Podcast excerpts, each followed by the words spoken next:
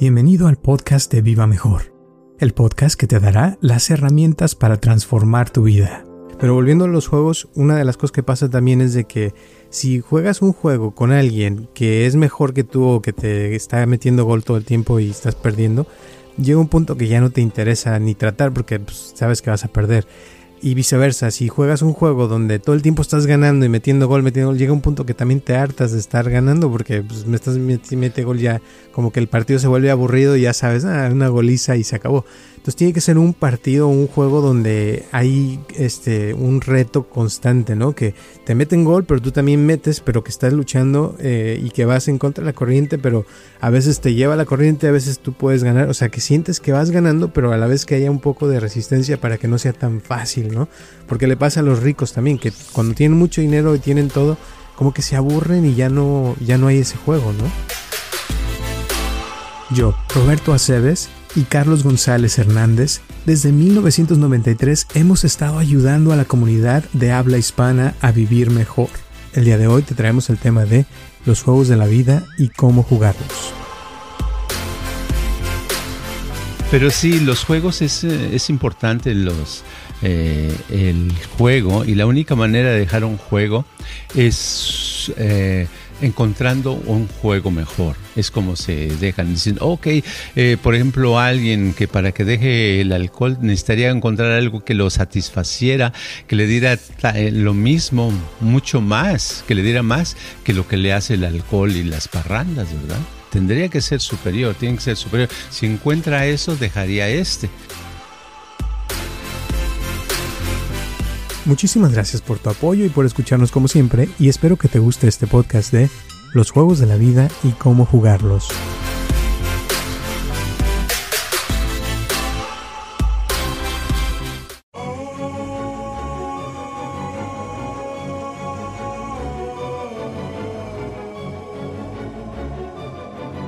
Hola a todos, les habla Roberto Aceves y estamos comenzando un episodio más de Viva Mejor y tengo aquí a mi lado a Carlos González. ¿Cómo estás, Carlos?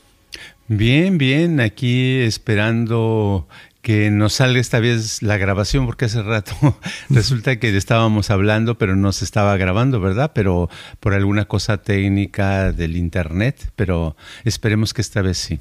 Esperemos, segunda, segunda toma. Sí. bueno, lo que les decía hace rato en la primera grabación es de que una persona nos mandó un mensaje que decía, dice, hola Roberto, eh, porque nos escuchó el programa de la semana pasada, dice, me recordaste a mi tío que en paz descanse, él me decía que pensara a veces con los pies y no le entendía. Ja, Ahora me doy cuenta que quería decir, finalmente. Estuvo muy divertido el podcast, eh, estuvo muy divertido el podcast, están buenos los tips, gracias por compartir y nos escucha cada semana, así es que gracias también por escucharnos. Muy bien, muy bien. Y eso ah, es interesante porque ah, aparte de que uno por ejemplo, si está caminando, pues es bueno pensar con los pies, no con la cabeza, ¿verdad? Entonces también si uno está con una persona, si la persona está en una relación romántica, pues debe de pensar con el corazón o con el estómago, o con alguna otra parte del cuerpo y no con la cabeza, porque muchas veces dicen, oh, es que yo estaba, estuve, estoy estuve analizando a esta persona con la que conocí y yo quería saber cómo era y si me convenía, o sea, están en la parte lógica, ¿verdad? Pensando con la cabeza y por eso ahí les falla y no encuentran su la persona ideal para ellos. Así es. Y la otra cosa que les quería decir ahora, que también ya les dije en el otro que grabamos, pero que no se quedó, es una historita que sale aquí del Zen eh, y dice así, dice, la señora Llorona. Había una vez una anciana a la que llamaban la señora Llorona, porque siempre estaba llorando. Lloraba cuando llovía y lloraba los días soleados. Anciana, ¿por qué siempre está llorando? le preguntó una persona. Dice, porque tengo dos hijas. Una está casada con un vendedor de zapatos y la otra con un vendedor de paraguas. En los días de buen tiempo pienso en lo mal que le debe ir en el negocio de paraguas a mi hija. Y en los días lluviosos pienso que nadie saldrá a comprar los zapatos de mi otra hija. Pero en los días claros debería pensar en lo bien que va a ir en el negocio de zapatos de su hija y cuando llueve debería de pensar lo bien que le va a ir en el negocio de paraguas de su otra hija. ah, dice la, la viejita, tienes razón. y a partir de aquel día, la señora llorona no volvió a llorar. En vez de eso, reía fuera cual fuera el tiempo. Moraleja, si la mente es el Buda, el que una situación sea buena o mala depende de cómo la miremos. Y este viene de un libro que se llama El Zen Habla, eh, es de un autor que se llama Tsai Chi Chung, que me encanta, y pues está padre la historia, ¿no? Exacto. Sí, suena a Chun, suena como chinchulancha. chinchulancha, ándale. que, la traducción de chinchulancha es náufrago, ¿no? Todo el mundo sabe. Este. eh, si la cosa del Zen es que eh, te te pasa tips y te da a entender ideas, pero en realidad las ideas más importantes son las que te vienen como el resultado de la meditación. Después de meditar, eh, a lo mejor durante la meditación te vinieron 50 mil pensamientos y dijiste, ah, caray, eh, nunca he pensado tanto, ¿verdad? Y ya como ya quiero parar esos pensamientos, pero si sigues meditando y meditaste por decir algo, varios días, dos, tres horas diarias, llega un momento en que te limpias, te sientes tan bien y al rato de repentinamente te sale una idea tan eh, fuera de lo que estabas pensando en esos días que dices, ay, qué padre, que se me ocurrió una idea brillante, buenísima. Es que es increíble cómo las ideas surgen desde, porque las, las buenas están muy escondidas, están en la profundidad de nuestra mente, están hundidas. Y esas ideas hundidas es cuando, si podemos hacerlas que, que vayan a la superficie, es la que nos dan unas mejorías muy padres, tanto en lo emocional como en lo físico. Claro, es como que el Zen te da una nueva comprensión de la vida, ¿no? Como que de repente ves las cosas desde otro punto de vista diferente del que ya veías, como la viejita, ¿no? Que lloraba de todo, pero después se dio cuenta que era porque se estaba enfocando en lo negativo y en vez de pensar en lo positivo, por eso se ponía mal. Pero cuando cambió su manera de pensar, eh, le cambió su vida por completo y así nos pasa, ¿no? A veces con el Zen. Sí, y es que es una filosofía muy padre la del Zen porque es práctica en el sentido de que no trata de que razones demasiado, sus cuentos son muy, muy cortos, son tratando, un cuento puedes estar eh, dándole vueltas uh, muchos, mucho tiempo, pero la idea es que lo puedas absorber, no que lo puedas razonar. Y el Zen lo que tiene, lo que a mí me gusta en especial es que te está... Uh, ¿cómo se dice? Impulsando o motivando a que uses tu inconsciente, esa mente que traemos, que tenemos todos, ese inconsciente que, que está ahí, que lo tenemos y que no lo conocemos, porque si lo conociéramos ya no sería inconsciente, sería consciente, ¿no? El problema más grande yo que he visto con la gente que viene, que por ejemplo una señorita me acuerdo que trae broncas con su pareja, es que le dices, por ejemplo, todo es mente, ¿no? Y que en tu mente está la respuesta y todo lo que hablamos ahorita.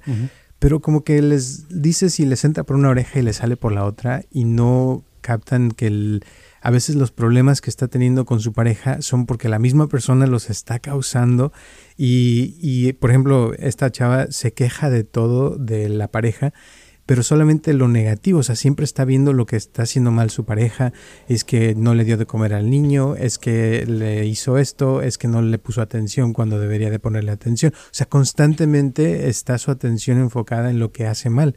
Y cuando viene y le digo, oye, ¿por qué no te enfocas en lo que está bien? Digo, porque algo tiene que tener bueno, si no ya no estarías ahí con él pero como que dice, no, pero ¿cómo voy a pensar en lo bueno? O sea, que, tenemos que arreglar lo que está mal, no lo que está bien, ¿no? Y como que eso no les cae el 20, ¿no? Sí, eh, había una señora en, en México que, eh, que platicábamos, porque venía a consultas conmigo allá cuando vivía en México, y y me decía, era una persona, era una señora muy tranquila, siempre se veía de buen humor, ¿verdad? Eh, yo creo que iba a las consultas porque necesitaba llenar su tiempo, porque en realidad no tenía problemas, ¿verdad? ¿Me entiendes? Porque no era algo que quisiera cambiar y no había algo en especial que ella quería aprender o mejorar, sino nada más se la pasaba tranquila, se veía contenta, se veía de buen humor. Y tenía una pareja, su esposo era una persona, eh, estaban en una situación económica muy buena, muy elevada en México y ella no trabajaba, era ama de casa, tenía sus hijos, los cuidaba, etcétera, etcétera, pero tenía en su casa y ella se la pasaba ahí y tenía sus familiares. Bueno, pero el señor se iba cada rato de viaje por una semana, por tres días, porque era de negocios. Y siempre que llegaba, que regresaba, dice, me decía ella, dice, fíjate que mi esposo pues es muy mujeriego, dice. Le digo, ah, sí, ¿y qué, cómo ves eso? Este, dice, pues no importa, lo que no me, lo que me, a veces me molesta si no me dice, si me lo trata de ocultar. Dice, pero por ejemplo, él llega y lo primero que digo, a ver, mi hijito, vente cómo te fue de viaje, ya que descansó, le digo, a ver, platícame qué, qué aventuras tuviste, qué hiciste. Entonces dice que él ya estaba acostumbrado, entonces le platicaba sus eh, que, que, anduvo con la con la de la aeromoza del avión, con que conoció a alguien allá y ta ta ta, que tuvieron relación, ta ta ta. Eso decía. Y yo pues me mantenía en una posición equilibrada de no tratar de hacer una cara de que este de que decía, "Ay, qué raro, ¿no?" Uy, ¿no? Sino nada más le escuchaba y decía y, se me hacía interesante cómo su actitud, que es fuera de lo común, ¿verdad? Esa actitud hacía que tuviera un matrimonio bien. Para otras mujeres eh, se enteran de eso y la criticarían, decían, no, cómo te dejas y ta, ta, ta, ta, ta, ta, ta, ta, ta. Pero en su caso no la criticaban porque no lo contaba, me lo estaba contando a mí. Y. Uh, se va bien su esposo, fuera de, de, ser un despapalle en ese sentido, en lo demás era una gente muy padre con ella, la quería mucho, se llevaban muy bien, etcétera, etcétera. Entonces lo que eh, me vino eso por lo que me estabas diciendo, porque en realidad eso sucede, es muy importante la actitud, cómo procesamos la información y casi siempre cuando tenemos eh, nuestro procesador la hace de tal manera de que nada más nos pasa lo negativo y lo negativo lo tenemos que agrandar o resaltar, es cuando ocurren problemas en, las parejas, ¿no? y, lo que pasa es que nos acostumbramos a, eso, o sea, como que se vuelve un hábito el pensar negativo, se vuelve un hábito el estar criticando, el estar viendo lo malo de las otras personas y no nos damos cuenta porque ya lo hacemos normal y eso causa que se vuelva, como dicen, la relación tóxica, ¿no? Porque ya nada más hace algo la otra persona y puede ser algo bueno, pero ya la otra persona trae como que está en la frecuencia negativa y lo ve mal. Y es como dices, el filtro que trae que la persona constantemente hace y la otra persona pues como que tampoco le gusta, porque a nadie nos gusta que nos estén criticando todo el tiempo, o sea, o que, o que nos vean mal. Y, eso es una de las cosas que, pasan, o sea, no nomás en pareja, sino hay gente que así vive su vida, que todo lo ve mal, que ve las noticias para ver qué tan mal está el mundo, este, constantemente, o sea, está quejándose de esto, del otro. Entonces la pregunta es, ¿cómo puede alguien así cambiar de canal eh, y o, uno que le pueda ayudar a la persona? Porque yo lo sí lo he visto, que hay gente que sí cambia, pero a veces nada más como un switch que le cambias a la persona, a, veces, no siempre, la gran mayoría no, pero digo, se podría, ¿no? bueno, para empezar, hay mucha, eh, esa situación es muy común, porque si no, no hubieran sido tan populares los shows que había en televisión en los noventas y ochentas y creo que el 2000, no sé muchos años de esos este, shows que eran de Jerry algo no me acuerdo cómo se llama, Jerry, no sé qué, que llegaban que... Jerry Springer. Sí, esa, Springer. Sí, que entrevistaron una pareja y al rato ya estaban peleando ahí, ¿verdad? Los dos, de porque lo que le hizo y ta, ta, ta, y el público emocionadísimo de ver cómo se pelea la pareja, como que es, es algo que la mayoría de la gente lo trae desde, desde lo ha heredado, heredado en sus células, en su, en su cuerpo desde, desde sus antepasados. Y sus antepasados no van a una generación o dos, sino son desde, desde las cuevas, desde que vivíamos en las cuevas hace miles de años, ¿verdad? Donde la, la agresión era con palazos, ¿verdad? O ahorcando o tirando. Ahora lo hacen con palabras, con criticando, ¿verdad? La crítica es una cosa social que se ha, ha hecho de, en vez de sacar un y, romper la cabeza a la otra persona, ¿verdad? Entonces, quitar eso, el problema es que todo, todo el cambio tiene que provenir de un, de un momento de lucidez. Cuando hay la lucidez y la persona se da cuenta de que lo que está haciendo no es lo correcto. Y ese es el problema, que darse cuenta de que lo que se está haciendo no es lo correcto, a veces hay, en, muchas personas pasan años y años y no se dan cuenta. Entonces, toda la información, toda la educación que reciban sobre ese no darse cuenta, como ellos están tan bloqueados y no les sirve, todo lo rechazan, lo rechazan, lo rechazan, ¿verdad? Por eso hay, yo conocí en México, me llegué a, a tratar, a conocer, no tratar, sino la persona que estoy recordando es una pareja, que no traté, pero que eh, llevaban, en esa época llevaban 32 años de ir al psicoanálisis dos veces por semana para arreglar sus problemas entre ellos, ¿verdad? ¿Me entiendes? Entonces dices, pero ¿cómo puede ser eso posible? Sí, porque iban y lo único que iban iban a quejarse. ¿Verdad? Eso es lo que yo me imaginaba, porque psicoanálisis, alguien tiene una queja, lo dejan y que asocie. ¿Y tú cómo sientes? ¿Y qué sientes de eso? ¿Y eso qué te viene? No, pues piensa en un gato. Y esta, ta, ta, ta, ta, ta. Pero vuelven al mismo río y de alguna manera, aunque sea una técnica que lleva años y que eh, en mi, en mi punto de vista no funciona muy bien, este, hace que la persona se pase años y años en el mismo estado o peor. Pero eso, eso es porque no se está yendo a la raíz y la raíz es la persona. Yo pienso que a veces funciona en un caso así un par de cachetadas. de veras, ¿eh? Y eso lo escuché de un, eh, un, cliente que tuve hace muchos años, cuando estaba en Florida, que, que, vio a una mujer discutiendo con el esposo y al otro día la vio discutir. Dice, ya llevo viendo discutiendo a tal persona, vecinos aquí en, el, en un hotel que estaba quedándose, dice, y tres veces, dice, y ella vino a preguntarme que qué veía, por qué, cómo veía que su esposo no la eh, comprendía, etcétera. Y dice que él le dijo, mira, yo sé lo que tú necesitas. Tú lo que necesitas son unas cachetaditas, ¿verdad? Así se le puede decir a la mujer o al hombre, ¿verdad? Pero ese es el chiste, como que necesitan una sacudida de tal manera de que traten de dejar eso, ¿verdad? Por eso es como, eh, como la, el criminal que no, no escarmienta ni cuando va a la cárcel, porque va a la cárcel y sale y sale a muchas veces más criminal, es porque aunque le hayan educado lo que le hayan educado, sigue manteniendo esa idea de que está en lo correcto. Estoy en lo correcto, estoy en lo correcto. Entonces, cualquier información que me den, se me va a, se me va a resbalar. Exacto.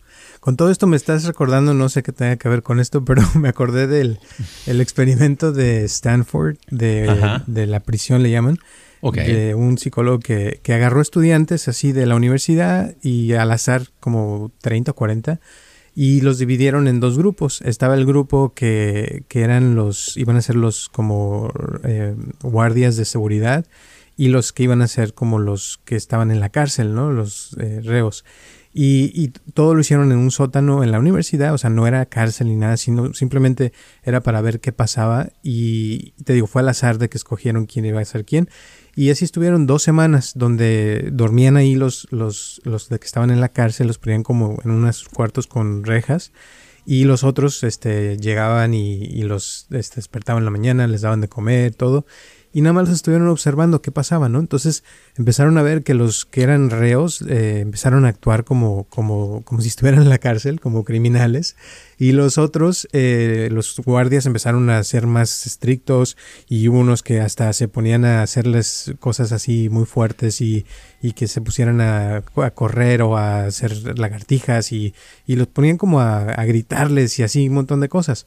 Y, lo que vieron es que los, los guardias, este, algunos hasta reportaban que se les paraba, o sea, que tenían erecciones de estar, de que tenían el poder, ¿no? Y, y el que gritarles y tratarlos mal los hacía sentir bien.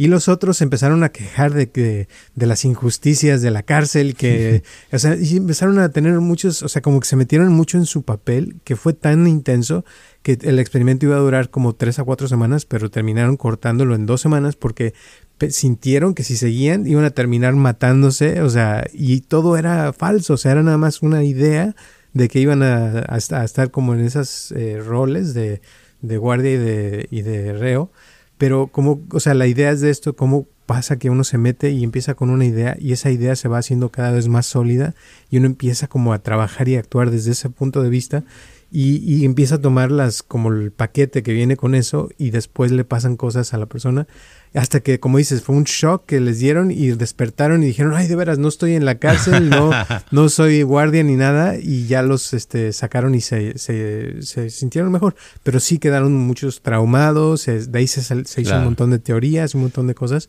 porque fue algo muy intenso. Sí, exacto. Este, ah, hay un libro que, que se publicó allá por el 1970 más o menos, hace muchos años, que se llamaba el, este, Juegos en los cuales participamos.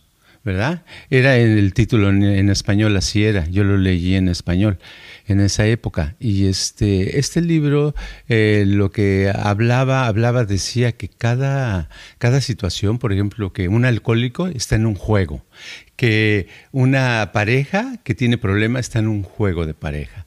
Y así de varios. De hecho, de ahí este salió una, se hizo, eh, de esas ideas se escribió una obra, salió una obra que se llamó El juego que todos jugamos en México y duró como 30 años ahí en este mediante eh, la, la, dirigió Jodorowsky por los primeros 10 años. Ya, ya después eh, siguió otro director, pero este, siguió recibiendo sus regalías, ¿verdad? Mucho dinero.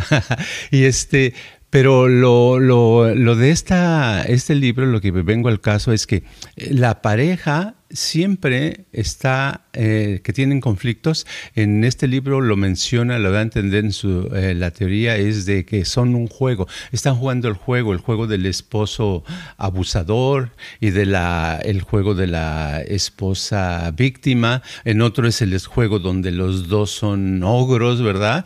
Cada quien se mantiene y mantiene en ese juego y cualquier juego para ellos es mejor que en uno. A lo mejor si se le, alguien les quita esa actividad, se aburren ya no tienen nada que hacer. Eso es lo que pasa en muchos, en muchos casos, como que en esos no hay que meterse mucho, como que hay que tratarlos para aumentarle su capacidad para para pelear entre ellos, para discutir.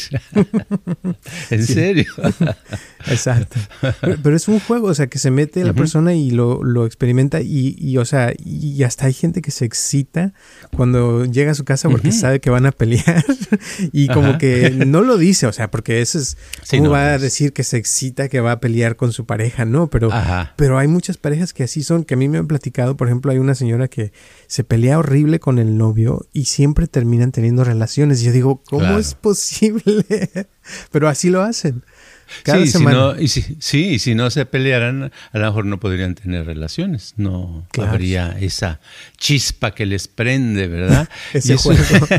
sí, toda la, una, un juego está dividido en varias cosas. Una de las cosas es que tienen un, una dirección, un propósito. Otra cosa es que tienen sus barreras el juego. Y el juego tiene un espacio donde se hace. Generalmente se hace, por ejemplo, una pareja generalmente se hace en la casa, ¿verdad? O si tienen automóvil en el el automóvil también, ¿verdad? Hay áreas donde cada, cada persona está jugando un juego determinado y entonces en ese juego, eh, mientras el juego esté equilibrado y haya, haya eh, pérdidas, pero también haya ganancias, el juego va a continuar. Cuando ya son demasiadas pérdidas es cuando ya no quieren jugar. Dicen, no, yo ya no quiero jugar, pero no sé cómo zafarme de este juego, ¿verdad? Pero en sí, ese, esa cosa que tenemos, porque cuando estamos en un juego no lo creemos, ¿verdad? Creemos que así es la cosa, pensamos y hasta soñamos en eso. Si yo tengo un puesto de naranjas y al principio se me hace raro vender naranjas y de pronto estoy vendiendo y llega un momento en que ya se me hace natural y ahora ya es un juego, y ya me creo el, el rey de la naranja, ¿verdad? Y entonces al rato en la noche voy a tener sueños de qué? De naranjas este, saltando una barda, ¿verdad? o lo que sea. Pero eso es, los juegos, es muy interesante cómo nos metemos en juegos y hay unos juegos que son divertidos para nosotros y otros juegos que son divertidos, por ejemplo, para un criminal, ¿verdad? Es diferente a un juego de un alcohólico. Un alcohólico se divierte más padre cuando está con, con otros amigos tomando y gritando y bailando y mentándose, la verdad. Y otros no les gusta ese juego, les gusta el juego de estar jugando a lo mejor a la baraja, ¿verdad? Sentados fumando o tomando, escuchando música. O sea, son juegos diferentes. Y la cosa de esto, volviendo a la historia de la anciana llorona, es como que su juego era de llorar todos los días y llega este monje y le dice eso. Entonces como que le quitó el juego, ¿no? Porque ya después pues ya no tenía por qué llorar. Entonces ya es diferente otro juego, pero como que el juego de llorar a veces es más atractivo que el de no llorar y estar tranquila y contenta y feliz, ¿no? O sea, como que la felicidad sería en cierta forma a veces como el no juego, ¿no? sí, es curioso. A, propósito de Llorona, en México, sí sabes que en México existía la Llorona, ¿verdad? Es tradición de siglos y siglos siempre. Ahí viene la Llorona. En las noches salía a las calles a gritar, ¡ay, mis hijos! Y todo el mundo nos imaginábamos de niños que, que ahí estaba la Llorona, que hace rato pasó o que iba a pasar, ¿verdad? Era famosísima esa Llorona. y, eh, pero sí, los juegos es, eh, es importante, los, eh, el juego, y la única manera de dejar un juego es encontrando un juego mejor. Es como se dejan. Dicen, ok, por ejemplo, alguien que para que deje el alcohol necesitaría encontrar algo que lo satisfaciera, que le diera lo mismo, mucho más, que le diera más que lo que le hace el alcohol y las parrandas, ¿verdad? tendría que ser superior, tiene que ser superior. Si encuentra eso, dejaría este, ¿verdad? Pero sin embargo, la gente que va en esa dirección, pues lo que encuentran es la heroína, ¿verdad? O cosas así y ya dejan el alcohol, pero pues eso no es que el alcohol. sí, ¿verdad? Dice, ay, qué padre, y aquí nada más ni me muevo y estoy soñando, ¿verdad? Sí. Pero el chiste sería poder encontrar un juego que fuera mejor, pero que fuera eh, positivo, eso sería padre. Pero en realidad la gente no nunca anda a lo positivo y lo negativo no andan buscando, aunque lo digan. Yo he, yo he notado, por ejemplo, si, una, si promueves felicidad, nadie le interesa, ¿verdad? Si promueves equilibrio, una vida en paz, tampoco a nadie le interesa. Este, dicen, ah, sí, qué padre. ¿Y qué más hay, verdad? ¿Qué sigue? sí, ¿qué sigue? Eh, pero si les dices, oh, hay una disco aquí donde se atasca de gente y para entrar es dificilísimo, te tardas una hora, oh, ¿a qué horas, cómo, dónde va? Luego se les abren los ojos y les dan ganas de ir. Esa misma noche van a ir a la disco, ¿verdad? pero es porque es diferente, o sea, no nos no queremos queremos un juego, ¿verdad? Pero queremos un juego que sea que se que nos sacuda y no importa en muchos casos a la gente, mucha gente piensa, no importa si es positivo o negativo, si hace daño o no hace daño. Entonces, por eso la droga es tan famosa, porque sea, cada vez hay tanta gente en droga que uno no se imagina. Y eso es porque es algo que todo mundo está consciente que hace daño. y yo creo que es una de las cosas que los acerca a ello.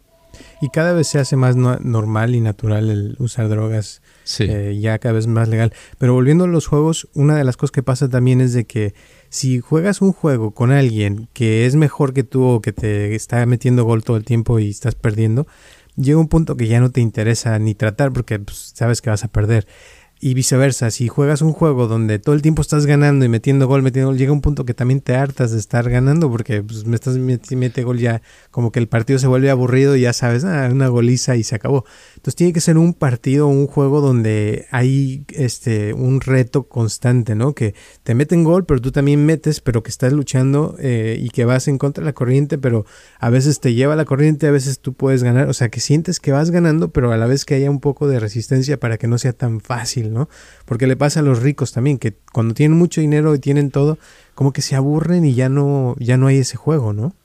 Exacto, sí, es muy importante que haya, eh, por eso nos gusta a los mexicanos ver un partido como América contra Guadalajara, ¿verdad?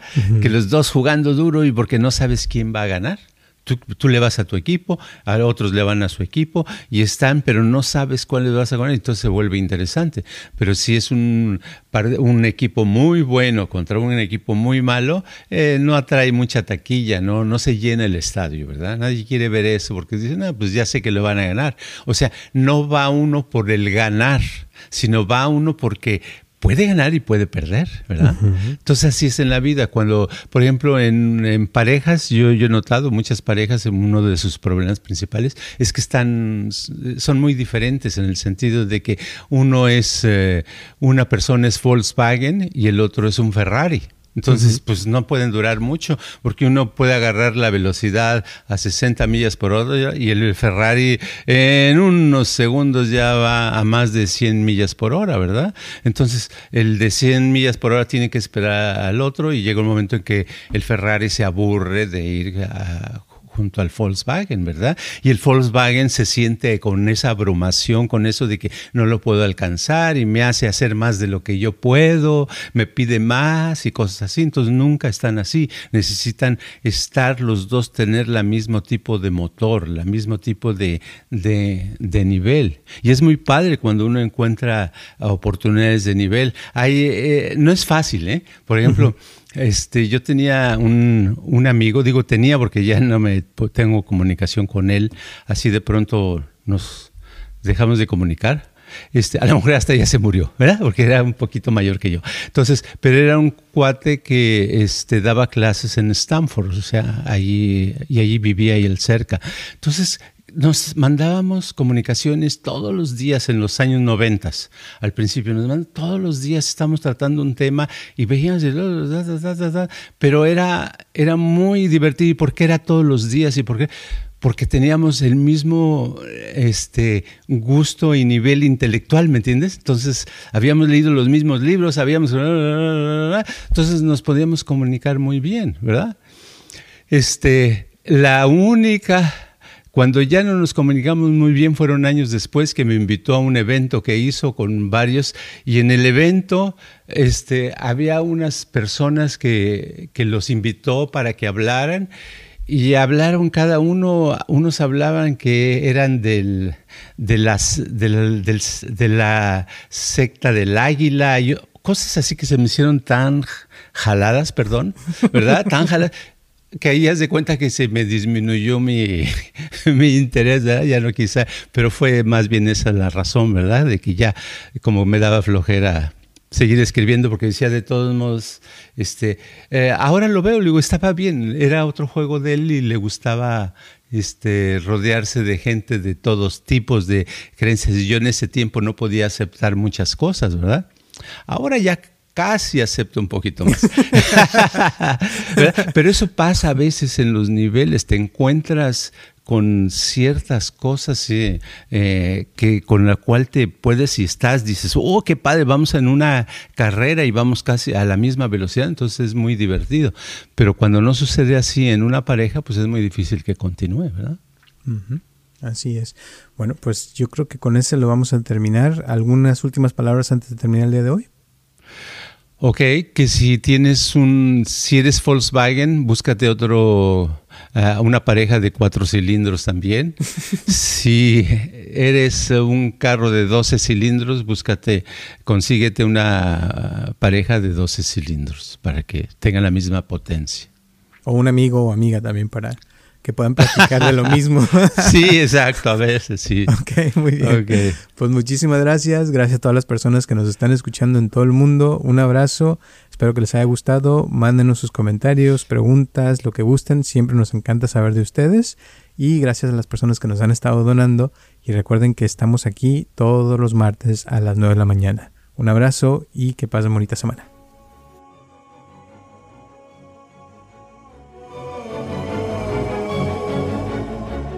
Este podcast está patrocinado por Viva Mejor.